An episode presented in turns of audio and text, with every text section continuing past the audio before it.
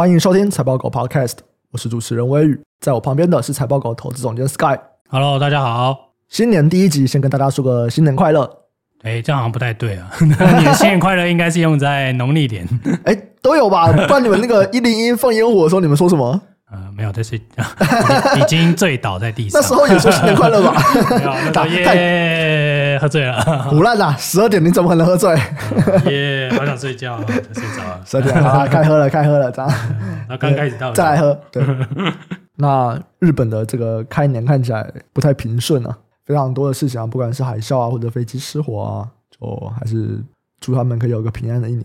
对啊，我觉得。对，就真的很衰，真的真的就是看完跨年，觉得哇，今年的红白很精彩哎，哦，哎，很强哎，你有看吗？我有看了，我现场啊，我我就就是就是 live live live，我也是哎，就看的时候觉得说哇，idol 跳 idol，对啊，我每年都会看一下，但是我就觉得今年特别好看，我说真的，idol 跳 idol，还有对 idol 跳 idol，蛮怀旧的，我觉得像那个 Yoshiki 也是 X Japan，Yoshiki 带 他的一堆好朋友，不然我就想很多听众不知道了，真的吗？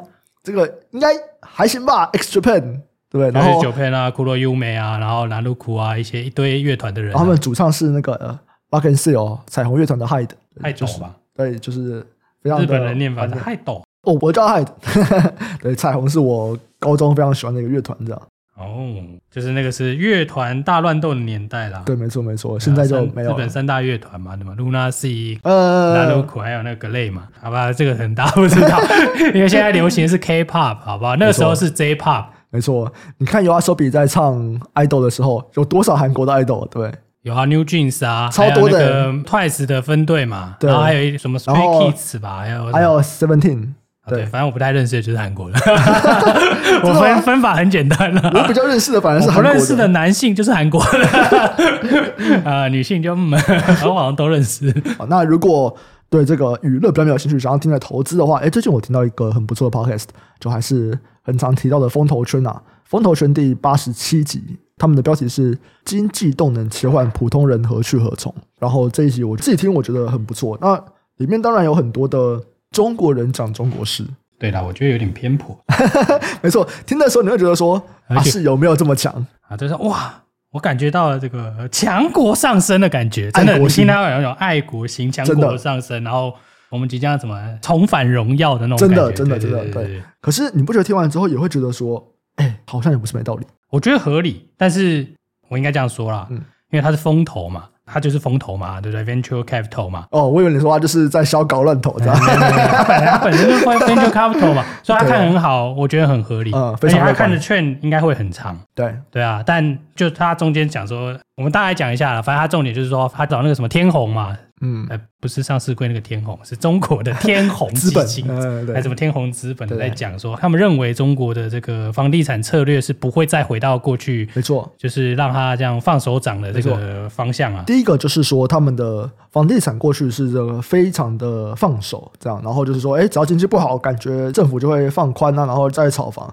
可他认为说，没有，从二零一八年以后就没有，这个政府是非常有决心的，要去让这个房市变到一个比较正常的状况。那整个他们的经济状况也会从过去比较这种鲁莽，就是我一直在粗放式，差不多粗放式的成长，没错，粗放式成长就是说我就是拼规模的这个成长，会变到更有技术含量的领域。那他们当然就提了几个嘛，不管像电动车啊，或者像 AI 啊。然后他们也有提到这个华为，这个华为也是打破了这个。不过我觉得他们对科技没有那么的理解了。没错，没错，没错啊！华为那个讲超少，有讲跟没讲一样。那个叫一句话带过，不是吗？然后说我们就做到了。对对对对，突破了封锁。对啊，如果你用这样的角度来说，没错了。当然，而且没错啊。其实其实没错。对，你说电动车其实也没错，对不对？对，电动车我是认同的啦。哎，你不觉得听完以后，你真的会很想要去开开看理想跟未来的高端车吗？我没开过啦，因为毕竟台湾没有啊。然后如果有去，我会想试试看啊。因为我其实我听蛮多那种中国的这种类似这种 podcast 的嘛，对啊。然后他们就有比较啊，他们甚至还有比较 VinFast，我觉得还蛮好玩。就是越南的新创的那个电动车啊，在美国上市涨超多，涨四五倍吧，四倍啊。就是当初最高跟最低的那个估值是很夸张的。嗯，对，他们就有比较说各家电动车的，就大概提一下说，哎。你去试驾以后，诶，大家就觉得感受怎么样？感受怎么样啊？卖的怎么样啊？对啊，当然我都没有自己开过，这应该理论上要就同一个人去开每一家，嗯、然后去感受嘛。嗯，对啊。那反正重点是就是，哎，越南那个感觉还不行，然后那个，但我不知道因为是不是因为是中国人的关系啦，但那个就是中国人在戏谷做的一个 podcast 嘛。嗯嗯。对啊，然后。反正他就讲说，哎，他的有些功能还不行，可是他看起来中国有一些就是凭着就他们那个魏小李这些看起来就还不错。对对啊，就是他几乎就全部都用声控的。嗯，可是我是觉得有点奇怪啦。对啊，我自己觉得有点奇怪，因为速度有点慢。然后我觉得他们这个 podcast 还有一个地方，我觉得讲的很有趣啊，就是讲说在过去在创业就新创这一块，其实技术的含量不太高。他说，嗯，就是像。前一阵子可能有很多的这个网络页啊、App 啊什么，可是讲真，这个写写程式嘛，这个技术含量并没有到这么高啦。是，就软体工程师其实非常多嘛，其实 coding 的技术门槛没有到真的高的很夸张。可是他说，你看像现在他们要创业，哎，你要去做 AI，然后你 AI 也不是接这些 OpenAI 的 API 去做个应用，不是，你真的要去开发模型，哇，你没有个 PhD，你都不好意思创业。我觉得有点那个讲到有点就是觉得过去的，但我就看不起你学历很高啦。嗯，对，有点那种感觉啦，就是企业家可能是这种呃敢冲的，对，敢冲，敢冲的。他就说就是敢借钱嘛，对，你三倍杠杆，我三十倍杠杆，这样。对啊，我吊打你十倍，我这是你的十倍的杠，再十倍，对啊，就是看谁借完全比较会用了。对。对啊，所以那是过去嘛，但他他是说现在也是这样，但我自己会觉得是说，哎，那就是可能是经济的发展阶段吧。嗯，对啊，嗯、那经济发展阶段到了一个程度以后，你一开始一定是房地产，不需要怀疑啊，表演过很多次了，嗯、包含了中国，包含了甚至泰国、越南，甚至日本、台湾，台湾 对，对啊，你第一个起来的哪一个不是地产？嗯、对，我们现在随便举个例子给大家，大家可以思考一下，你看现在哪家金融业背后不曾是地产公司？几乎都是啊，哦，真的吗？国泰有国泰建设啊，嗯，富邦也有富邦建设啊，哦，很多啊，新光人寿是靠什么啊？很多房地产啊，嗯啊，对啊，很多都是这样啊。你房地产一定是第一波啦。目前看起来，多数过去看一些，可能就是这近几年的发展，嗯，哎，很有趣，房地产几乎都是第一波，嗯，对啊，因为大家有钱就要买，就要盖房子嘛，就要住嘛，嗯，对啊，我不是说那个第一波是炒房哈，我说那个第一波就是你经济发展建设基础建设要先起来嘛。嗯、啊，你房子都没有，你做什么基础建设？你拉网络要干嘛？对不对？你先盖房子啊，先住啊，先住起来以后，大家才有这些基础的需求嘛。就我觉得这个东西在这几年或者说这几十年啦，嗯、看起来都是这个脉络了。嗯嗯？房地产会是第一个，嗯，比较容易向上驱动的行业吧。所以大家都看经济的人其实很重视房地产的财富效果。嗯，对啊，这是我个人的看法。但他们现在说中国的这个产业要升级了，那你怎么看这个？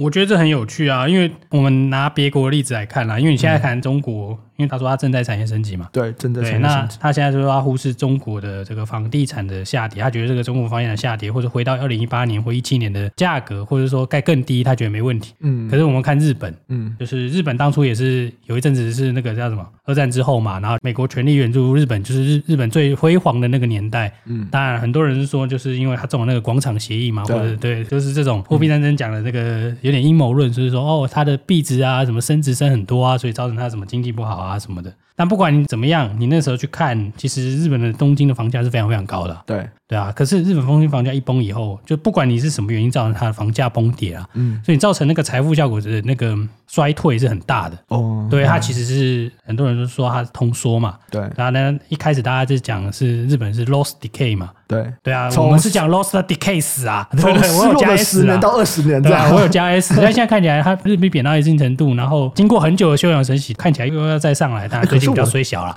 就我觉得日本这一次，我们讲这两年好了，这两年的回来，其实政策的转向，我觉得帮助很大哎。我觉得就一定很多东西嘛，因为譬如说像过去那个安倍或者是什么，他们一直在不断的宽松嘛。对，就反正你想得到的货币政策，它都有用啊。包含他们在企业治理上面也是啊，不管企业治理，或者是让外资进来，或者是让外国人到那边工作，我觉得都是。对啊，就是想尽办法嘛，因为他人又变少，然后钱也变，就是我们不能说前面讲，大家不愿意消费啊，通缩嘛。嗯，对，所以这是过去一个困境嘛。那就是好几任的人，就是一直不断的在想要改善这个困境嘛。没错，对啊。那我真的觉得，就是他们很有竞争力的一个地方，是说他工业的制造能力很强嘛。嗯。所以他每次很龙井的时候，其实它的币值都是相对低的时候，它的战斗力就很强。嗯。对啊，你说你工具机的那个那叫什么控制器，你做得赢他吗？根本做不赢啊！他前一二名都是他啊，对啊，有很多东西都是他一个人在玩啊。就是高端的你是打不赢他的啦。对，所以就搞了这么久，但我们回到这个过去的观察，就是说房地产崩跌，或者说房地产价格下滑，对他们有没有影响？我觉得一定是有的啊，因为你从后往前看嘛，嗯，对啊，他这二十年你说没有影响，一定有啊。那你说房价有没有涨？有，从奥运之后开始有涨，对啊。那你说从奥运之后涨了以后，才慢慢的带动了整个哦，真的吗？所以你还是有好多个因素啦。你还是觉得房价带动了吗？我不觉得全然是房价带动了，对，我觉得是有很多因素，嗯，对啊，你很多因素会去影响你的消费或者什么，但大跌肯定是不好的啦。因为你花时间调整嘛，你过二十年这没什么好说的，因为你过二十年的太多因素了。因为一来是真的受影响的那一代可能已经退休了，嗯，就这些东西与他无关了，对啊，或者是说对他已经没有在工作了，所以这对他来说还好。整个经济的支撑已经是不同一代人了。对啊，已经是不同一代人了。那当然，在这些时候一定有很多新创企业起来嘛。对对啊，可是这个新创企业起来，就是说，因为那边地产可能没有这么多的可以赚钱的门路，或者说没有赚赚钱方法，嗯、或传统方法不赚钱，所以要有新的方法。可是这个就是要去思考的是说，哎，你要花时间来克服啊。嗯嗯。对啊，你新创企业对这一两家很好，有没有办法撑得起这么大的距离？这是很多人觉得地产不能跌的原因啦。那我也不是觉得不能跌，但是不能狂跌啊！通常暴跌都是会有那个的啦，一定会有很多后续的效应。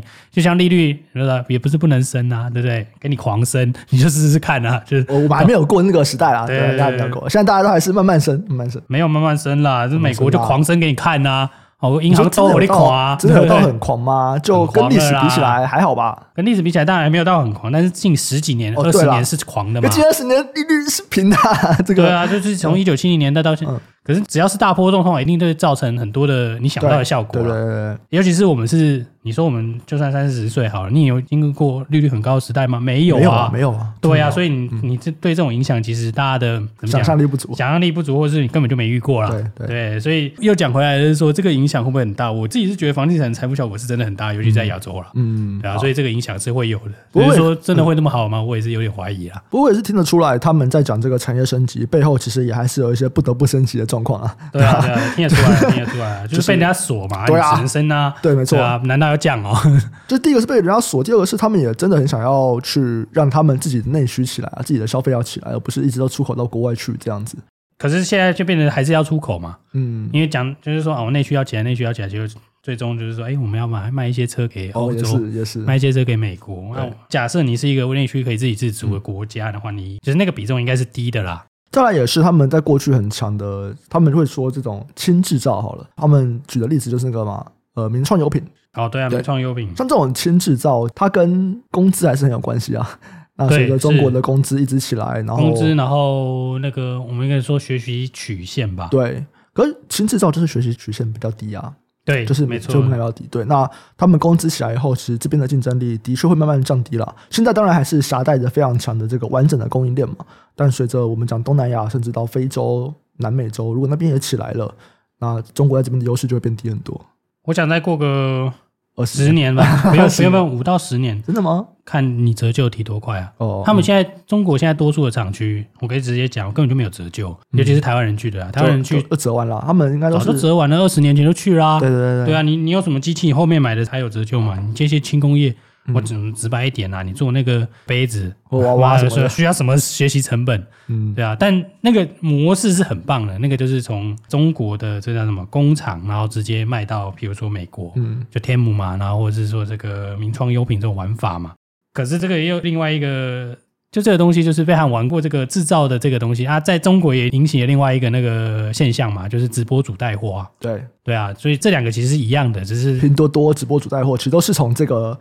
我们讲工厂的剩余产能，对，工厂本来有很多产能，但是你没有人要买，或者是说接不到单，卖不到国外去。我们现在有一个人跳过，对，我们小新的通路有人跳过你。可是你也想，就是说，如果是像那个直播主那个东西，我们反过来看，其实就对国内造成很大影响嘛。嗯，对啊，因为他直播主就直接把阿里其他的电商那些人的营收往下拉。他们有他们有提到说，拼多多的市值超过阿里巴巴嘛？对啊，那其实这个某种程度也是一种，因为拼多多也算是直接找工厂这样的一种模式。对对啊，就简单的说，就垂直整合已经到一个新的境界吗？真的是新的境界，新的境界，直接就卖给你了啦。对，就只有中间直播组这一层新的通路，然后再来就是可能是这个工厂。对，然后中间就没有任何人的那个，所以价格降很低嘛。没错，这就是直销啊，网络业的直销，网络时代的直销，网络时代的直销了。对啊，对对对，所以我我很看好啊，不是 最喜欢直销，没有开玩笑。对啊，但这个东西我觉得就还蛮那个，其实可以体现出来，他们就是要买便宜的啦。嗯嗯，对啊，你就是说真的，这些东西为什么会红，就是因为它便宜嘛，它品质不一定好。但它便宜他们里面有提到一个啊，他觉得像天母他们现在要去打美国，他们觉得非常有竞争力。然后他们就觉得那个卷王嘛，对对，他们就觉得说，今天你要比 cost down，你要比这个 CP 值，有谁会比中国更强？嗯，OK，好，这边我完全同意啊，就比 CP 值中国很强。可是 CP 值这个东西会吸引到欧美的人吗？看起来也是有啊，因为从过去的经验来看，嗯，哎，我记得以前有讲过嘛，就是一升息的时候，其实真的会涨，是什么 Dollar Tree 嘛，对对对对，就是那种便宜的啊，对，就因为它一定会往，但那是中间会往两边靠啊，经济不好的时候啊，对，经济不好就往两边靠啊，你就是中产阶级就被撕裂，然后甚至往下降嘛，你就会理性上的抑制消费嘛，对啊，那就会造成这样的状况啊。我记得之前有，因为是 Bloomberg 还是谁写的，就是他们去分析天幕跟虚印到底是拿谁的份额嘛，嗯，拿走谁的 share 嘛，那其实好像就是拿这些人啊，哦，因为他们其实很同质嘛，就 Dollar Tree 嘛，就一块钱嘛，嗯、对啊，所以这些东西，就我觉得这个是很同质的啦，哦，OK，对啊，然后那个精品电商就倒给你干了，对，卖那个精品吗？对啊，那个 Farfetch 不是被 Coupon 收购了吗？哦？Farfetch 就全部都卖名牌啊，对，那边其实有些人有在质疑啦，觉得说这个模式可不可行这样。对，我你是说 Coupon 并它，还是说 Farfetch 的这个模式？Farfetch 模式到底可不可行？因为他们一开始看起来是 make sense，对，但后来就发现说他们其实并不是真正的奢侈品啊，对，它就是一个名牌的，有牌子的，有牌子的啦，哎，也可以算名牌，就是中阶品牌吧，嗯，我觉得算是中阶的，比如说什么、嗯、Y 三啊什么的那种，对吧、啊？或者是什么，可能大家都听过爱迪达斯啊、Nike 啊，就是会是大品，就会是有名的品牌，可是。没有到真正的奢侈品啊，就是比方说，你上面应该买不到爱马仕的东西。对啊，对啊，对，对，同意，同意，同意。对，对，所以这个模式看起来是不行的啦。嗯，我们也不能说不行啦，就是说看起来是在这个消费受到抑制的年代，嗯、它的压力很大，所以就被并了。刚刚讲到蛮多这个电动车或新能源车啊，那我们就来讲一下特斯拉。对，特斯拉在二零二三的第四季啊，不管是交车量还是生产量，全部都超乎预期哦。那全年的交车量也达到之前的一百八十万辆的目标，它交车是创历史最高纪录，也优于市场预期。然后这边可以看起来都很棒嘛，对不对？但是、嗯、太棒了，比亚迪更强。对，比亚迪更棒。对，特斯拉他们在第四季的交车量，刚刚有提到是四十八万四千五百零七辆，可是比亚迪它交付了五十二万六千四百零九辆电动车，这也是他们首次超过特斯拉。中国市场真的大，对啊，中国真的市场是真的大了，真的大，对，那也很合理啦，因为其实电动车的市场本来最大的就在中国嘛。对啊，那其实还有一个因素啦，如果只看就是结果，嗯，感觉比亚迪非常棒，嗯，对啊，但如果你看这个补贴，那就不一定棒了，当然。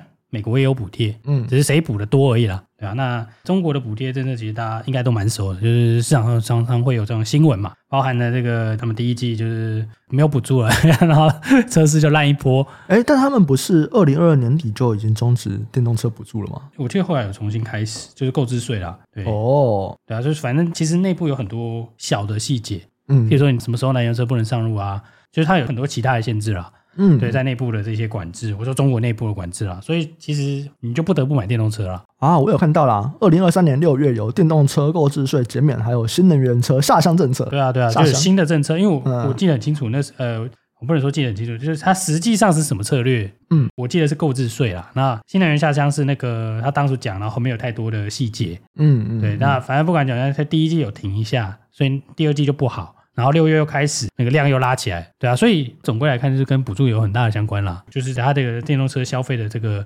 状况，就跟补助有蛮大的关系的。嗯，那所以你说这个状况，结果论还是，它就是卖比较多，没错啦。嗯，对啊，你也不能说它没有卖啊，对，有卖。它卖比较多，这个也让欧洲车厂有了压力啊。对啊，欧洲就觉得嗯，糟糕喽。这个也很正常，对不对？就是反正你什么东西来跟我竞争，我就想办法来做一个。调查，欧盟说中国的车辆占欧洲电动车市场有八趴哦，到了二零二五年可能会到十五趴。那因为市占率逐渐提高，所以去年十月份就要开展对中国进口纯电动汽车的反补贴调查，决定是不是要来开征反倾销税。这个也是完全可以想象的。我觉得这很合理啦，完全你说这没有补贴？有啊，一定有啊，对啊，一定有补贴。再来是你威胁到我，我就一定要想办法来阻止一下，对啊，对啊，保护一下产业嘛。不是啊，这每次都这样玩嘛，他这也不是第一次这样玩了，对啊。可能大家比较印象比较深刻，就是二零一八年川普搞的嘛，钢铁，嗯，大家，钢铁啊，你们都威胁到我，你们该死，所以我决定来一个钢铁大关税。然后通常这些东西每次开展之后就要来研究，哎，台湾的供应链 哪些受到波及？受到波及，每次都这样子。就像钢板啊，对不对？那个，对，大家在算钢板。对，那钢卷会不会啊？不锈钢啊？什么？大家在里面算。因为那时候是连加拿大都进，因为美加墨本来有那个一个协议嘛，所以是。理论上不会被禁的，然后后来是加拿大先被禁，然后后来才反正就是让钢铁涨一波啦，对啊，那个是短期的波澜嘛，然后后来发现，嗯，对，就那一波，对。对啊，就这种东西怎么都是一波的感觉，对啊，就那一波，当下大家很紧张，然后之后就反应嘛，就跟没事一样，就之后就市场就慢慢调整，因为短期没办法调整嘛，嗯，对啊，那这个我想也会类似的，因为反倾销常见嘛，那只是说你看你是怎么。就反正大家会想办法啦，嗯，呃，想办法去 meet 那个规则，对，就不要讲中国人、啊、美国人一样，NVIDIA 一直表演给你看，对，你说不行啊，好啦，我弄一个啦，好啦，这样可以了吧？对对对，这样可以了吧？类似这样子啊，对啊，对啊，大家都一样啊，大家为了要赚钱嘛，所以我觉得这个，你说开征这个反补贴票单、反倾销，这个很正常啊，这一定弄的啦，只是说他会被罚几趴，嗯，对啊，几个 percent 啊，但不管怎么样，就是看得出来。中国的车真的就威胁到欧洲？对，的确是威胁，而且对，我觉得就是量啦，因为其实你有这么多量可以练兵，的确一定有影响的。嗯嗯，对啊。那你说欧洲这些人，他们车做不完，车做很好啊。嗯，问题是人家进来就是便宜的啊，对啊，所以你便宜的可能要放给人家，他们要追上了。对啊，不一定是追上，我觉得，我觉得用追上这个很难说啦。对啊，因为像理想跟未来不是有很多在一百五十万以上的车，可是理想跟蔚来应该卖，他们要台币的话应该。一百五以上嘛？对啊，他们有，对啊，对，是中高端的嘛？对啊，对啊，所以我很好奇，是他们的八八是高端还是低端的？哦，嗯，对啊，如果是高端的，那真的是有被影响嘛？对对对，对啊，但这种东西，我觉得，反正我们以前也有聊过嘛，新的车子，这个就是一是新的那个啊，全新业态嘛，全新的竞争洗牌啊，对对啊，所以这个全新的竞争洗牌就会造成这样状况啊。讲到车，真的都不能，就都会想到啦，也没有说不得不讲，这都会想到啊，台湾车到底在哪里？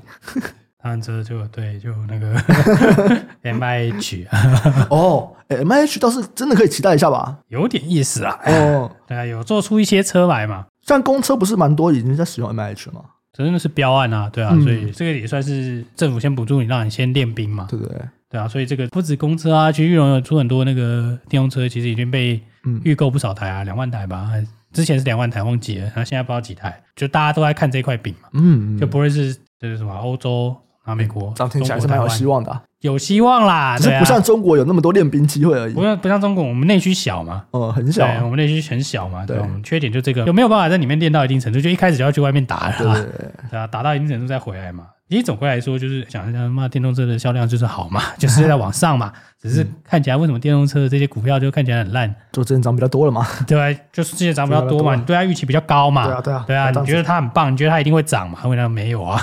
就股市不是永远都向上的，我会期待它永远都向上。对，是蛮期待的啦。如果可以永远都向上的话，那不错了。对啊，我们也三十倍借网权开下去。对，没错。能有多少借多少。刚提到红海，还有一个跟红海有点相关的消息，这个是一个市场啊，每年都会公布很多这个资本市场、股票市场的一些数据嘛。最近看到一个蛮有趣的数字啊，根据 PwC Global IPO Watch 统计，二零二三前三季全球的 IPO 募资额是。九百八十二亿美金，这年减了二十九趴哦。可是台湾的资本市场 IPO 不减反增啊，别人是年减二十九趴，我们反而增加创了八年新高。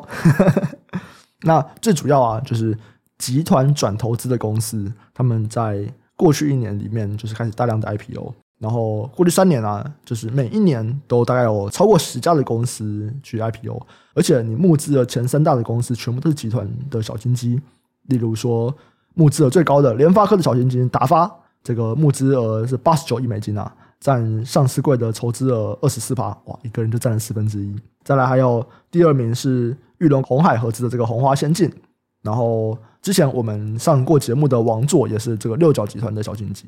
所以关于集团股分割然后上市，哎，这个东西很像在去年啊支撑了台湾的资本市场，这应该蛮多的啦。对啊，嗯、但我觉得去年会这么多的原因，是因为有修法。哎，什么法？就是可以简易上市，就是你分割完以后，可以在很短的时间内挂创新板，像那个红华先进就是嘛，嗯、对，它就是直接上创新板。那所以它这募资的是创新版的啦。那达发是走正常的，就是先分割完以后，然后再到新贵，然后再到这个上市这样子。嗯、但其实这一招有失败过啦，达发就是那个失败的啦。达发之前有失败过啊。哦，他之前是哎，之前哪一家？反正之前有一家是大家可以去查啦，我完全忘记名字了。就联发科把它从新贵买下来，嗯、再把它拉下来，就他的子公司，再把它拉下来再重整，那家就是达发。对，所以这招不是温雅，好吧？嗯、偶尔也是会失败的。对，那时蛮有趣。我记得那时候应该是他应该是做什么？我忘记啊，洛达啦，想起来了，全名叫洛达啦，对吧、啊？那那个洛达科技，他本来是做那个，应该是做 TWS 的蓝牙耳机的晶片啦。那时候 TWS 才刚出嘛，就是那个叫什么 AirPods One，哎、嗯欸，不是 Pro 呢，是 One。对，那个时候是 AirPods One 到 AirPods Two 的那个年代啦。就是你你那两只耳机，如果你不是买 Apple 的，你没有办法分开连线啦。它的那个连线很奇怪，然后那个 Bluetooth 好像是四吧，如果没记错的话。对啊，那。那应该是刚好遇到 TFS 那就蓝牙耳机的价格崩盘，都是二零一七年的时候啊。对啊，所以那是同一家，那只是重新整理而已。哦，对，反正这个就资本市场的故事啦。嗯，像这种这种买进卖出啊，然后把这个公司弄来弄去啊，这个就是财务顾问的专长嘛。对啊，所以这个嗯，说这招是不是一定成功？不一定，这个就是失败的例子。欸，那。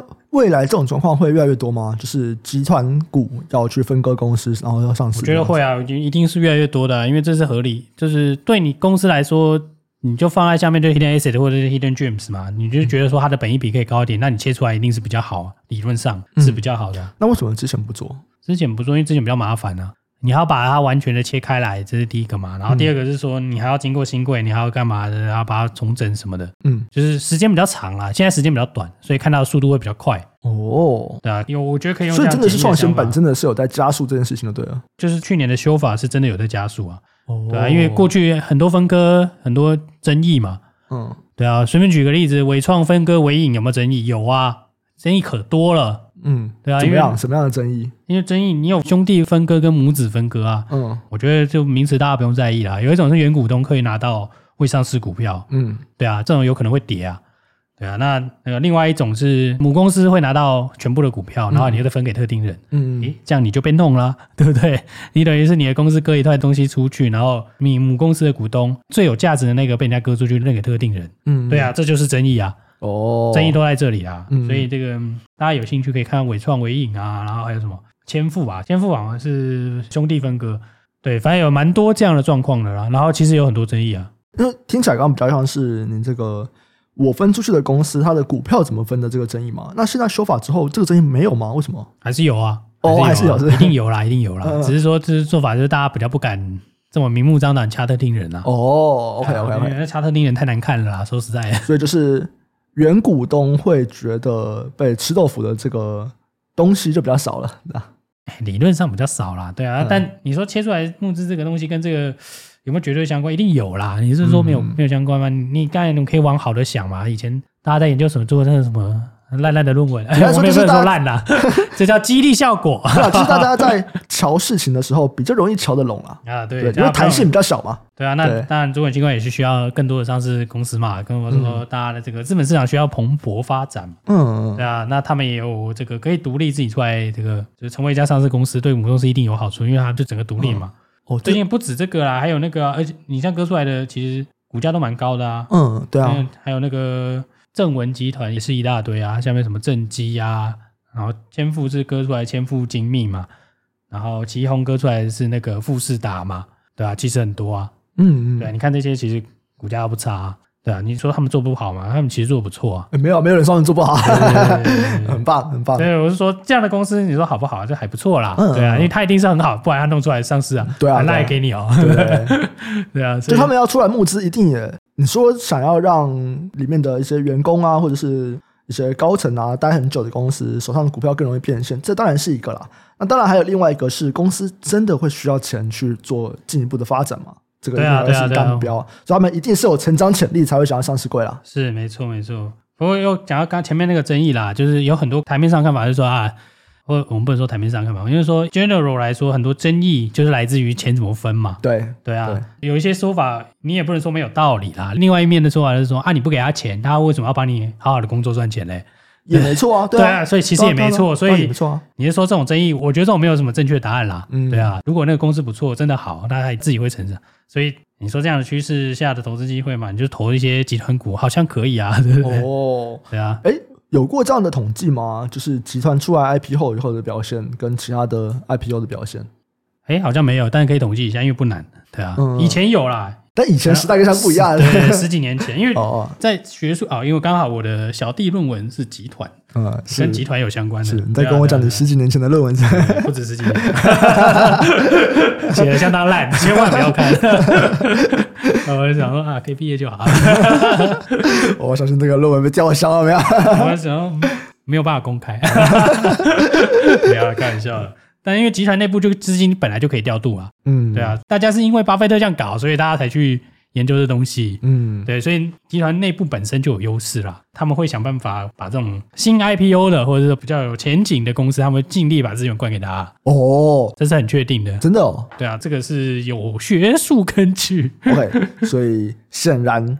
这些集团股他们在上市前的一些业绩一定都很不错，啊，成本又低，营收又高，这个这个是有诱因啦。但我讲那个不是因为说 IPO，是因为它整体的规划考量，因为它能切出来的一定是相对好的，或是明日之星啦。嗯，对啊，所以它会出现这样的状况，我会觉得很合理。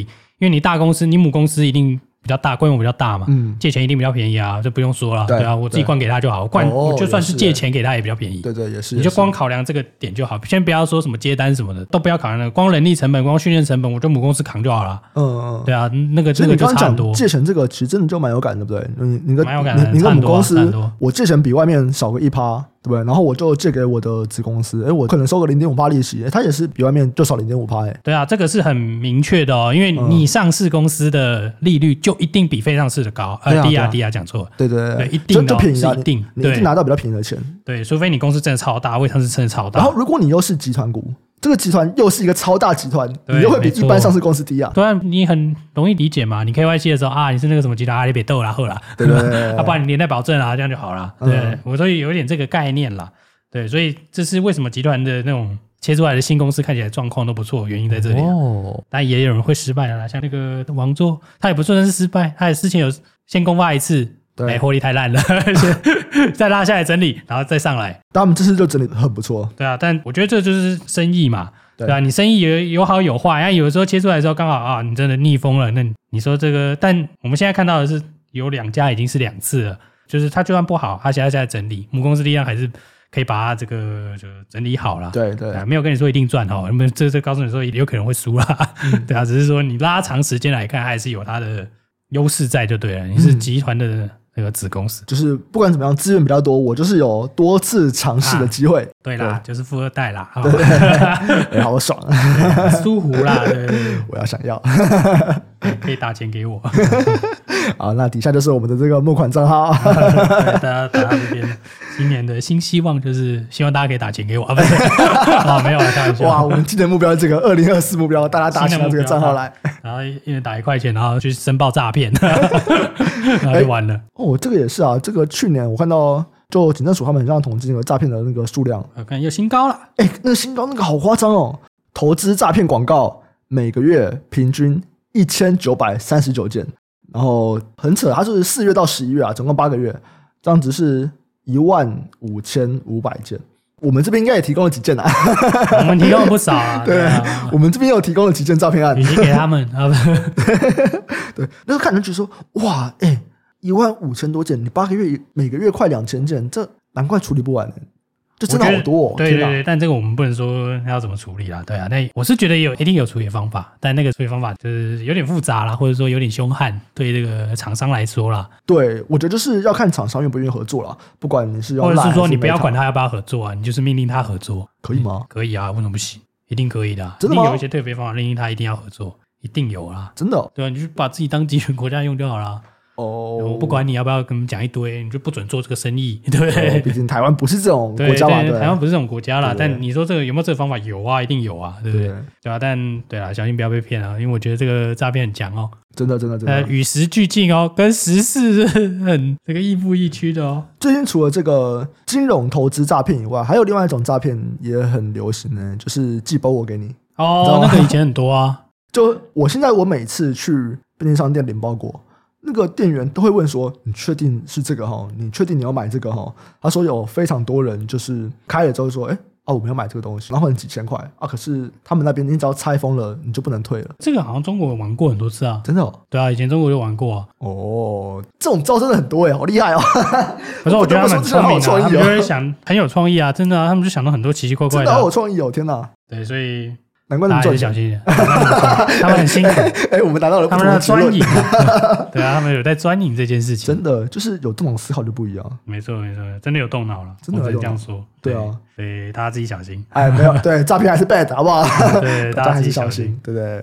好啦，我们这期就先到这边。喜欢听众记得按下订阅、分享给亲朋好友，给我们五星好评。那如果对今天主题啊有任何进一步想法，跟我们交流，都可以写信到资讯栏的业务合作信箱。也祝大家新的一年啊，这个二零二四年投资都非常的顺利。我们下周再见，拜拜，拜拜。